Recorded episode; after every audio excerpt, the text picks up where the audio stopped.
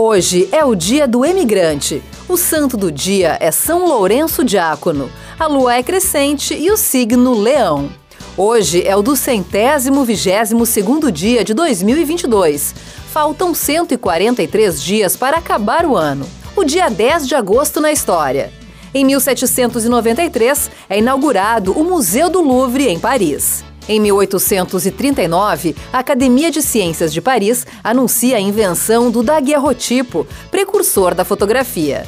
Em 1807, o investigador alemão Felix Hoffmann descobre o ácido acetil salicílico, componente básico de analgésicos. Em 1914, a França declara guerra contra o Império Austro-Húngaro, dando início à Primeira Guerra Mundial.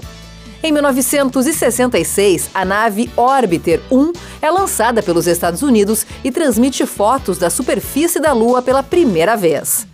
Em 1992, mais de mil soldados morrem em bombardeio rebelde na capital do Afeganistão. Em 2010, Margaret Chan, diretora-geral da Organização Mundial da Saúde, anuncia o fim da pandemia de gripe A.